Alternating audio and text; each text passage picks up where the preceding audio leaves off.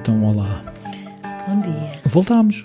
Voltamos. A gente agora anda assim, volta, não volta. Não, vamos, não andamos que regulares. Não, não. Agora é só de, quando apetece. É, é isso. Olha, também é bom. Também é bom. Pronto, e, e assim voltamos com mais energia, mais descansados, mais serenos. Ou não? e então, nós, no último episódio, falámos na criatividade nas organizações. Sim. E hoje? E a ideia é continuar a falar da criatividade nas organizações, mas de outro ponto de vista.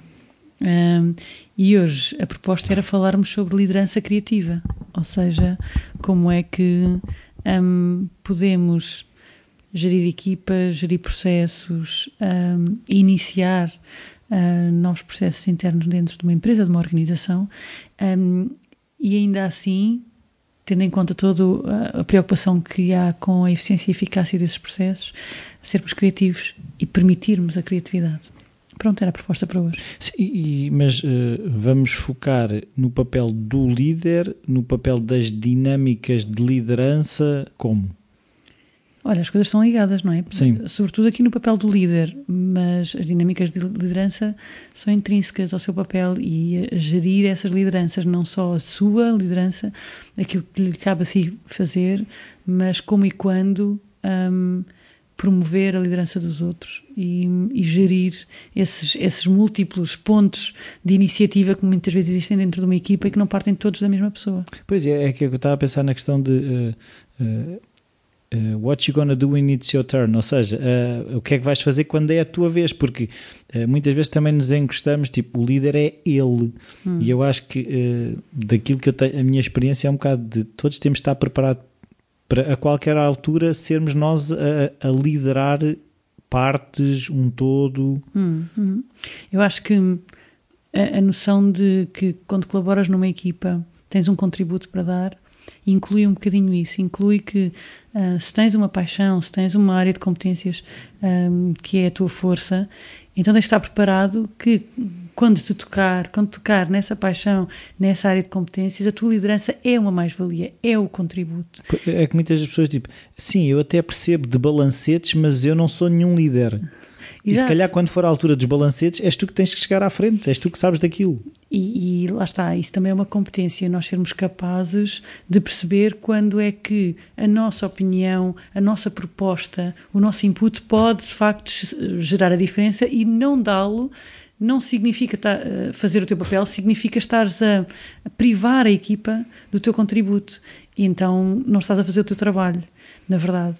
E, e eu acho que é importante percebermos essas dinâmicas, ou seja, uma, uma das coisas que eu diria que são importantes para um líder criativo, se podemos uh, resumir assim muito, uh, de uma forma muito superficial daquilo que estamos a falar, uma das competências de um líder criativo seria ser capaz de partilhar a liderança e ser capaz de perceber quando é que eu não tenho ou toda a informação, ou todas as competências, ou todo o know-how para liderar este processo, mas tenho alguém, felizmente, tenho alguém que tem. E como é que eu um, me, crio esse desapego em relação ao, à gestão do processo? Portanto, de repente eu tenho que dizer, bem, eh, agora eu ouço, agora eu sigo. Um, e como é que eu giro também esta cultura organizacional em que as pessoas sabem que isto é permitido, que isto é promovido, que há espaço para todos gerirem processos e liderarem processos, e isso também não é automático, ou seja, não é de repente eu lembro-me de passar a batata quente sim, sim, e sim, as pessoas estão prontas para agarrar esta. Não estão. Se, se, a cultura organizacional não estiver lá, se não houver espaço para uma série de, de coisas, o erro, por exemplo, um, as pessoas não vão agarrar, as pessoas vão dizer não quero assumir esta responsabilidade, não me pagam para isto, não é o meu papel. Um, então isto é uma coisa que se constrói né, dentro da equipa um, e que faz parte desta, desta liderança, deste papel de liderança, ser capaz de observar o processo e a equipa e ser capaz de ceder o lugar. Sim, uma coisa que eu vejo é que muitas vezes eh, quem tem eh, no papel o papel de ser o líder uh, nos sítios onde eu passei, há muito medo de se passarem a liderança, perdem o poder. Claro, uh, claro. Uh, e, e, é difícil a muitas pessoas uh, verem como o projeto sendo mais importante do que o seu ego. De, a mais-valia, se eu perceber que neste projeto aquela pessoa tem mais competências para liderar, mas depois eu torno-me obsoleto ou estou a dar parte fraca ou... Eu, eu acho que existe esse, esse medo. É, bem, por um lado é legítimo também e é, e é muito comum, infelizmente, nós não... É, infelizmente é, é comum não desafiarmos esse medo. Porque Alguém que está a liderar, alguém que está a coordenar, tem um papel muito claro. As pessoas numa equipa, eu quando estou numa equipa reconheço perfeitamente aquele papel e percebo perfeitamente que é necessário alguém fazer aquilo. Não é porque num processo ou noutro um, outra pessoa senta naquela cadeira que de repente a primeira se tornou obsoleta. Ou já era obsoleta. Portanto, ou, ou aquilo que, que torna é as coisas mais evidentes e, portanto, de facto, aquele trabalho de liderança não estava a acontecer e, portanto, quando alguém se senta na cadeira, toda a gente senta, olha, finalmente alguém se senta na liderança. Ou se de facto alguém lá estava sentado e a fazer o seu papel, melhor, pior, as pessoas reconhecem esse papel. Portanto, eu acho que é um medo muitas vezes infundado. Por outro lado, humano, não é? de repente, sou eu que tenho que fazer este podcast, está aqui outra pessoa a fazer este podcast. É impossível eu não pensar ai, agora está lá outra voz e, e agora? E, agora? agora há termo de comparação, então. Pois, é, é, e até diz coisas mais inteligentes, não é? Provavelmente. não, então eu acho, eu acho que essa situação é muito interessante, que é tu seres capaz de ceder o lugar um, e também não é só ceder o lugar, é ceder o espaço, não é? É, é seguir não boicotar, às vezes até inconscientemente acabamos por boicotar. Um, e também nós assumirmos o outro lugar, que é eu saio da cadeira de líder e vou para a cadeira daquele que está a colaborar, daquele que está a seguir uma liderança. E como é que, como é que eu funciono nesse papel? Como é que eu funciono a seguir a liderança de alguém? Sou alguém que questiona, não questiono? Sou alguém que cumpre, não cumpre? Pois é, também eu tenho lido muita coisa que normalmente é assim: eh, se tu queres liderar, tens que saber ser liderado. Hum. Porque uh, é, é muito difícil seres um bom líder se não fores um bom liderado. Sim, alguém que colabora e que consegue e que também percebe que um, o processo que está a ser liderado uh, é que importa e, portanto, o que tu tens é contribuir para o processo, uh, naquilo que tu fazes melhor, às vezes é mediar ideias dos outros, às vezes é trazer ideias tuas, às vezes é, é na ação, é andar com as coisas para a frente.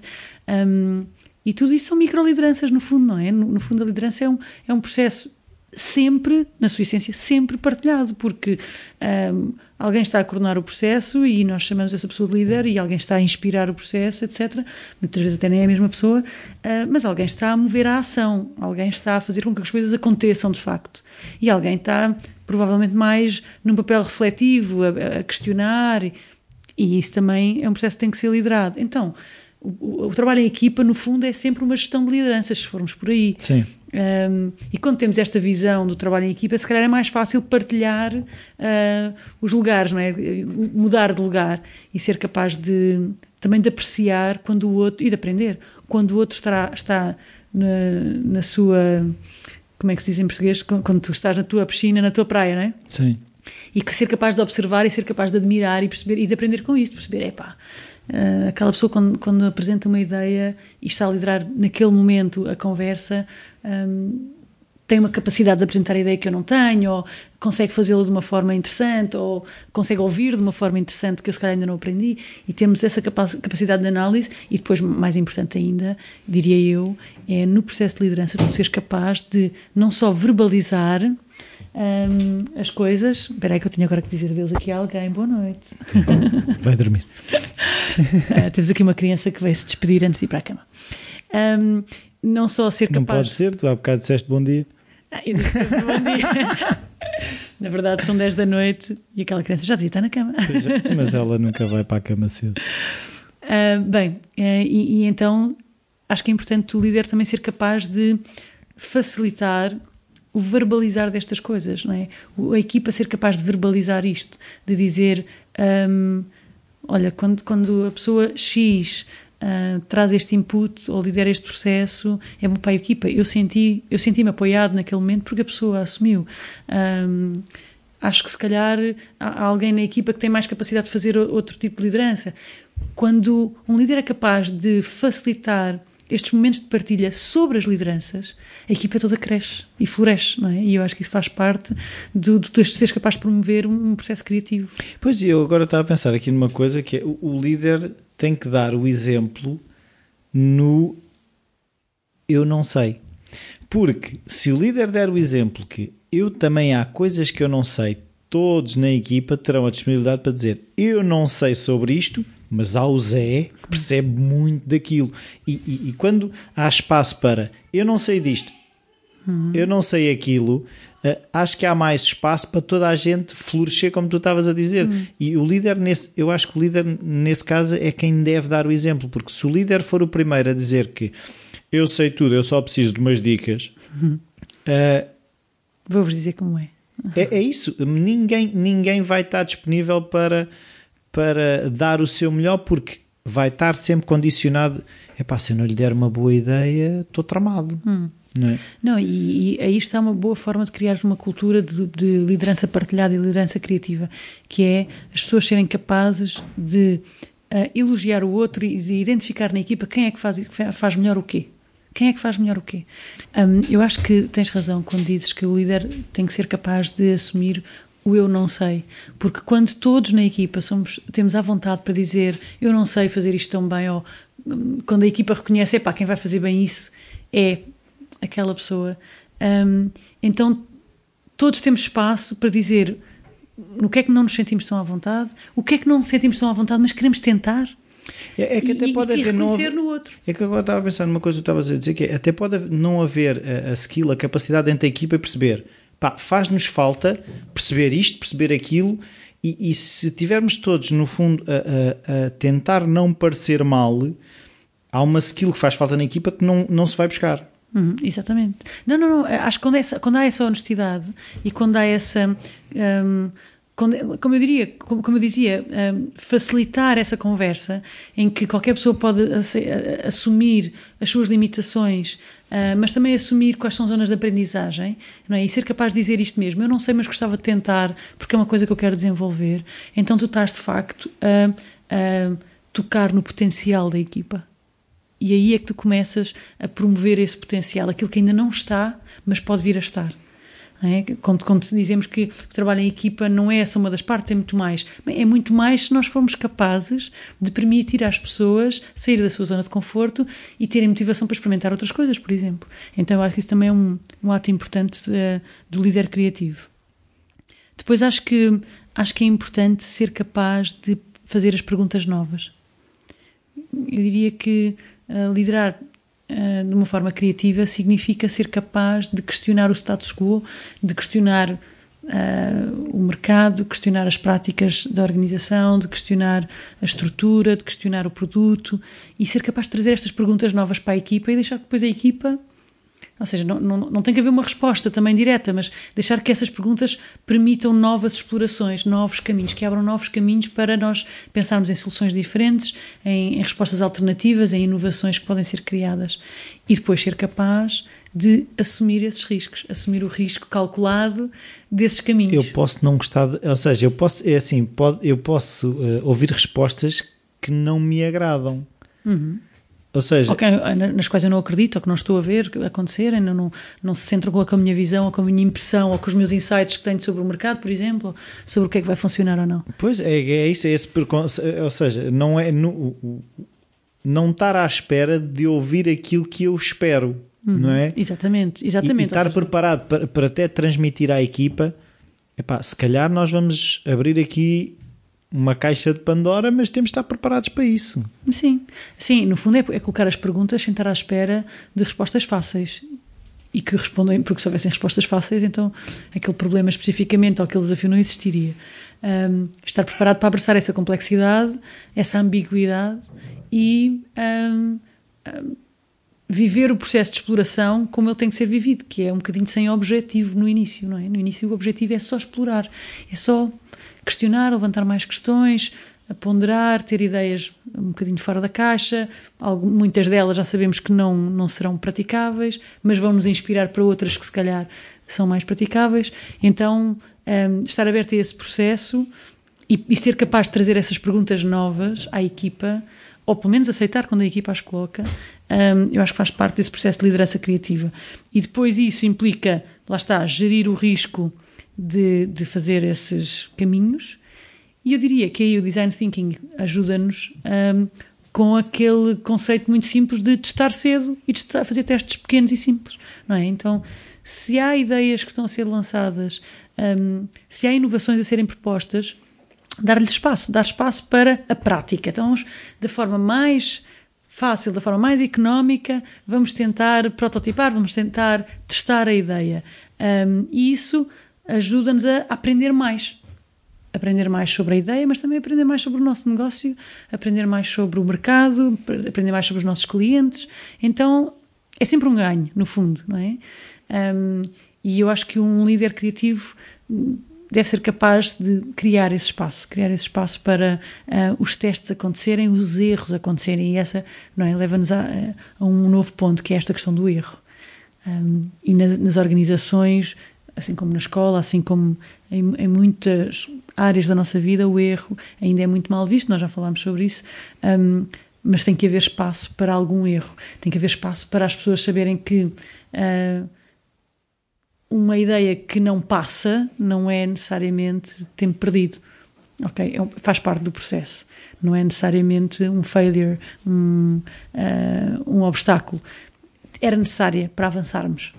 As ideias que não funcionam são necessárias para chegarmos àquelas que funcionam. O erro é sempre necessário. Eu hoje ouvi uma coisa engraçada que foi uh, perguntar a uma pessoa como é que ela, uh, é, como é que ela aprendia. E ela estava a dizer que uh, ela sente que aprende quando começa com umas perguntas e ao fim de uma hora de estudar o assunto chega a melhores perguntas. Exatamente. É, é, é, a métrica dela é se as perguntas que ela está a fazer depois de ter estudado o assunto são melhores perguntas do que quando começou. Não é que tenha que é uma ótima descrição. Sim. Não é que tenha muito mais respostas, tem melhores perguntas. Sim. E essas são as melhores perguntas que, vai, que lhe vão dar as melhores respostas. Sim, são perguntas mais informadas, não é? Não é? é começamos a, a, aprofundar, sentimos que estamos a aprofundar quando as perguntas começam a ser mais informadas sobre, seja o que for que estamos a aprender. E isso, isso é muito interessante colocar dessa forma. E dentro de uma equipa é muito interessante porque isso é, um, é, um, é uma dialética, é um processo uh, que acontece no diálogo com o outro. Uh, tu aprendes em conjunto quando, quando há esse espaço. E muitas vezes o que eu sinto é a pressa de chegar às respostas. Uh, eu acho que se perde muito. Hum. Uh, daquelas. fala sempre no conceito do, do brainstorming hum. e, e, e, que. E que tem que se trazer já muita coisa, e, e eu acho que não se dá muito espaço ao, à dúvida. Pessoal, não Ninguém sabemos. não sabemos. Vamos, vamos partir das pessoas não sabemos. Ei, não sabemos, mas temos que dar uma resposta. Nós vamos chegar a uma resposta. Mas calma, vamos permitir-nos não saber. E é esse permitir-nos não saber que nos vai fazer chegar a algo que não sabemos. Exatamente. Não, Porque é, se começares é a, a, a, a tirar respostas como concretas, como certezas, estamos a fechar a porta para aquilo que de facto nós queremos saber. Sim, e eu acho que o que estás a dizer é muito importante e também leva-me um bocadinho aqui ao último ponto que eu queria, que eu queria focar sobre liderança criativa, que é a liderança, como os negócios, como uh, as estruturas organizacionais, uh, não é uma ciência exata. Portanto, não há uma escola de líder. há muitas escolas de líderes, mas a liderança em si não é uma, não é uma, ciência, uma ciência exata e, portanto, não há respostas, não há receitas. Um, e isso significa que nós podemos quebrar regras, que significa que nós podemos encontrar o nosso próprio caminho, e isso é, é, é positivo, é, é algo que vai trazer valor à empresa se nós percebermos que a equipa valida aquilo e que estamos todos a, a trabalhar melhor, a florescer mais, a aprender mais uns com os outros. Portanto, essa noção de que um líder pode-se dar ao luxo de quebrar algumas regras e de olhar para os processos que está a gerir não como uh, coisas que já estão escritas em pedra, mas um caminho que temos que construir em conjunto um, ah, e que a equipa vai se fortalecer se o construir em conjunto. E eu acho que isso é uma, é uma grande mais-valia nos, nos líderes hoje em dia, são aqueles que são capazes de perceber isto, de perceber que dentro daquilo que são as limitações, uh, os constrangimentos do mercado, um, uh, os, os trâmites processuais que estão ligados a, a determinada organização, uh, há um espaço para nós fazermos o nosso próprio caminho e isso implica quebrar alguns dos preconceitos que nós já trazemos sobre aquilo que temos que estar a fazer e sobre a gestão que temos que fazer. Portanto, nós próprios temos que nos permitir a quebrar regras sobre liderança, uhum. sobre o trabalho em equipa, sobre o, o, trabalho que estamos a fazer e os processos e sobre os produtos ou os outcomes que estamos a, a trazer para o mercado. E, eu acho que isso faz uma grande diferença quando nós nos permitimos a essa, essa rebeldia. De, de nos, de nos um, revoltarmos um bocadinho como, com a forma de fazer as coisas. Um, isso também é o que faz a cultura das organizações evoluir é? transformar-se ao longo do tempo. É essas aprendizagens, é esses novos caminhos que vamos criando com as equipas. Eh, eh, uma coisa que eu percebi eh, já, já no último episódio, referimos uhum. o livro do, do Ed Catmull, uhum. o Criatividade, e, e, uma coisa que eu me apercebi que, que é que no fundo um, acaba, ele acaba por conseguir descrever uma coisa que eu acho que todos sentimos que é o líder muitas vezes é aquele que tem uma fé que passa à equipa. Uh, hum. Ele pode não saber, mas normalmente é uma pessoa que se calhar uh, consegue ter uma confiança na própria equipa. Hum. Uh, ele não sabe muito bem, mas muitas vezes é, é, é, a referência para quem está na equipa. Por hum. isso é que muitas vezes o líder não é imposto, mas é escolhido, porque normalmente na equipa se calhar há uma pessoa que tem sei lá, uma, uma visão mais aberta ou uma visão que que é mais clara para os outros que estão na equipa, que é hum. mais, eh, como é que eu dizer, mais convincente, não é convincente, mas no sentido motiva, é, é mais motivador ou hum. é mais fácil acreditar uh, no caminho que aquela pessoa nos está a ajudar hum. do que propriamente uma pessoa que como é que eu ia explicar isto? Que não é que não é uma pessoa que esteja propriamente é uma pessoa que tem que acredita mais do que se calhar os outros. Hum. Eu acho é que nem sempre todos esses aspectos que tu mencionaste agora e que são muito importantes na liderança estão alinhados numa pessoa só. Ou seja, idealmente, a pessoa que coordena o teu trabalho convém que acredite naquilo que estás a fazer e no trabalho que está a ser feito e no, no produto que vai sair dali, claro que sim. Uh, mas muitas vezes quem coordena não é necessariamente a pessoa que, por natureza, é a mais motivadora. Ou é aquela que expressa melhor uh, o apreço pela equipa, ou, uh, ou aquela que consegue, às vezes, até comunicar melhor internamente e externamente. E também é um bocadinho ilusório nós esperarmos tudo do líder, não é? Que a pessoa que, a pessoa que está à frente tenha que ser capaz de cumprir todos os papéis. Um, eu acho que chega uma altura em que temos que perceber que aquilo também é uma pessoa que tem limitações, a sua força estará em algum lado e terá uh, limitações noutras áreas. O importante é o próprio líder saber fazer essa leitura também e estar à vontade com essas suas próprias limitações. Não é? Se calhar eu, quando estou a liderar um processo, posso ser muito pragmática, posso ser muito, ter muita facilidade e, pela minha natureza, uh, gastar muito pouca energia uh, a fazer planificações ou a visionar uh, o que é que, onde é que nós queremos chegar, a ver o objetivo ou a, a, visualizar os processos que estão a acontecer e fazer essa análise. E se eu tiver essas capacidades como, como líder, já não é nada mau. Mas, calhar, não sou a melhor pessoa para uh, ajudar a equipa a, a, ter um espírito de equipa no sentido de ir uh, de, de, pôr as pessoas a comunicar umas com as outras, de criar uh, uma empatia e uma relação que vai para além de, das meras conversas de trabalho. Se calhar não sou a melhor pessoa para fazer isso. O importante é cada um reconhecer essas suas limitações e depois perceber, mas tenho na equipa alguém que o faz e posso capitalizar nesse talento, nessa, nessa facilidade, porque se de facto se eu estiver centrada naquilo que eu gasto menos energia a fazer e ajudar os outros a estarem centrados naquilo que fazem menos, que gastam menos energia a fazer e fazem melhor, então nós vamos crescer exponencialmente.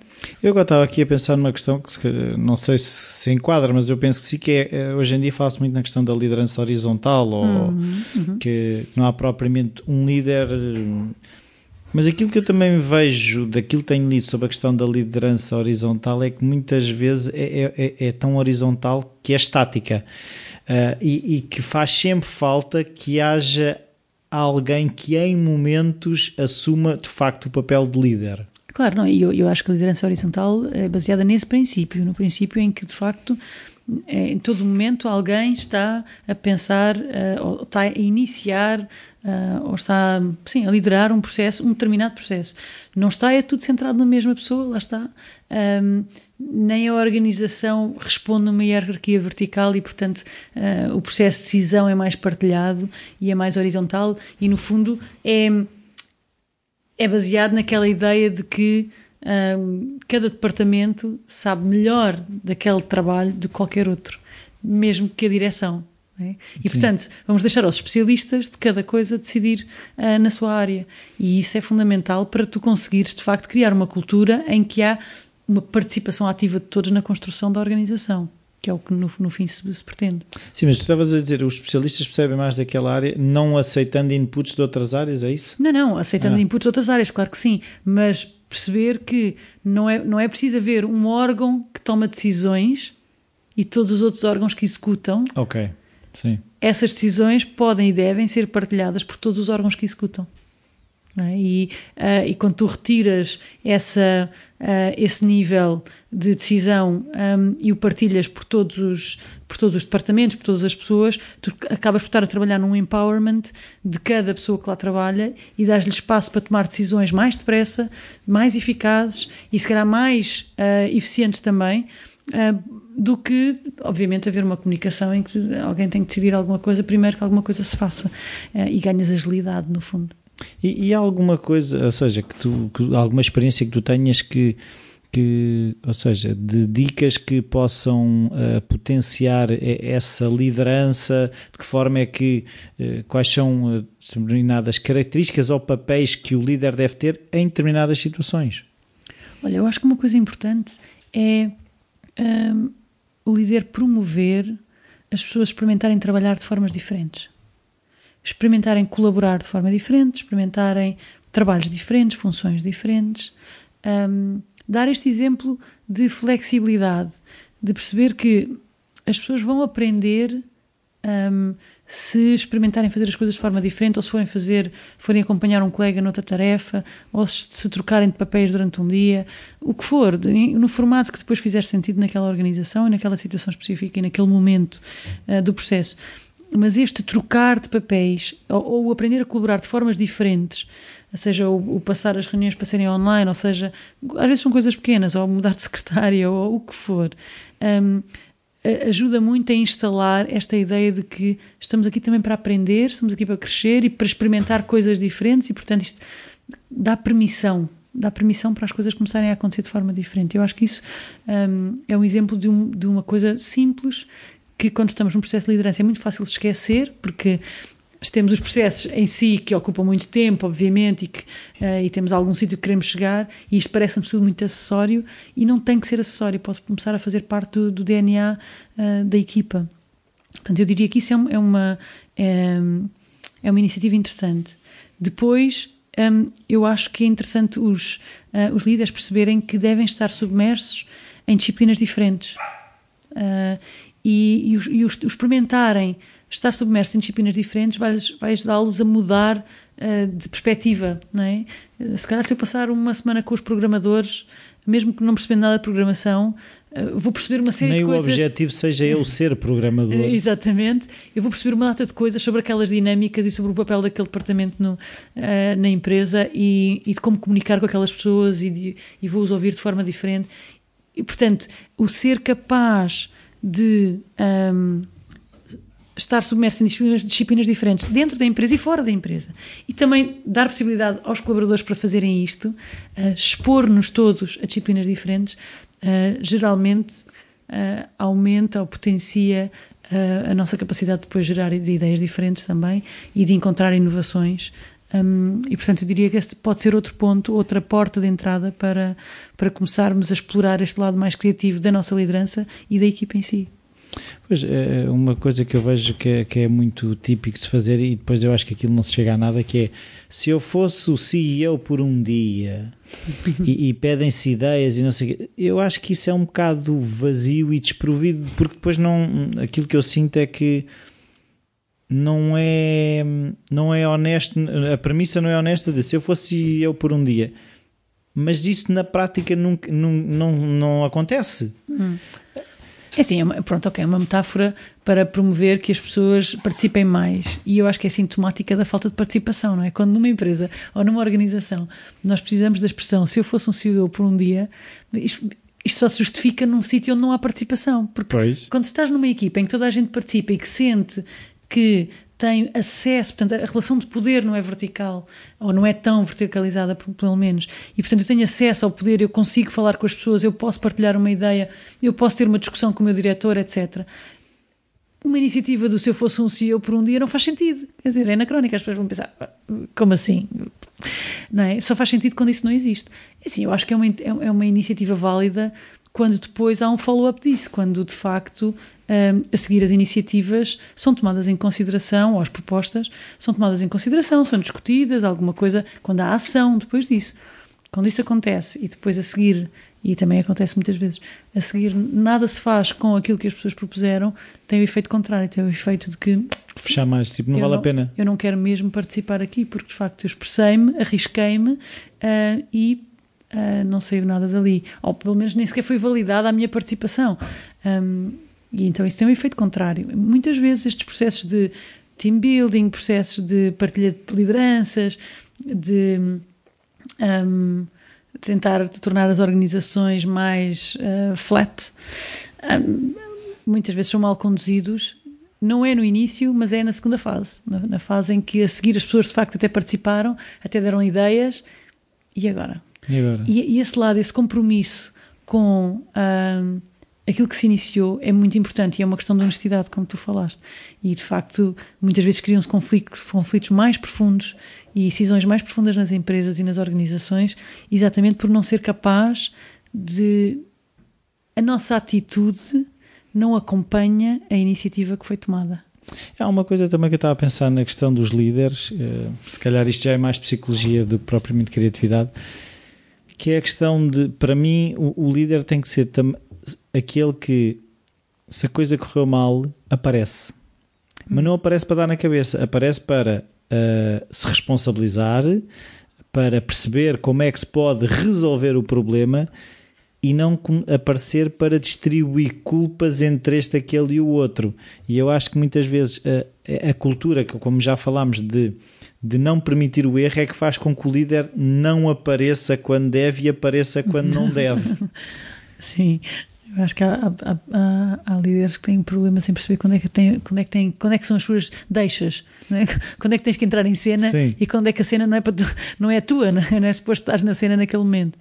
Um, sim, eu acho que, quer dizer, há muitas maleitas na liderança, não é? Nos processos de liderança e infelizmente. Sim, agora já agora gostava de, se tu tivesses que resumir em duas ou três, quais são as maiores maleitas que tu tens encontrado?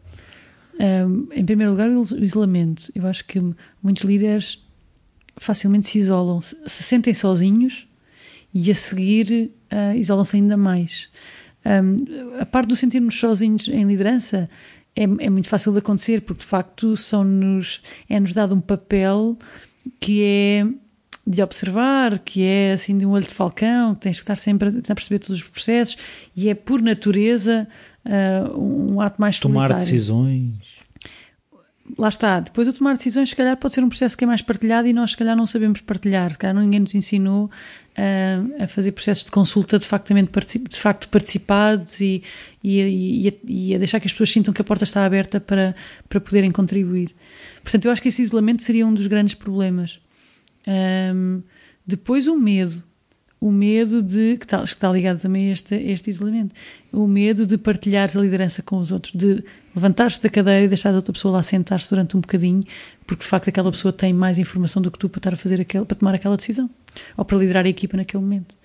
Um, e perceberes que todos crescemos e todos ganhamos quando as pessoas na minha equipa crescem e quando se tornam melhores naquilo que fazem não estão necessariamente a pôr em causa o meu papel, estão a, a, melhorar a performance da equipa. Portanto, esse medo eu diria que é o medo de partilhar a liderança seria uma segunda maleita.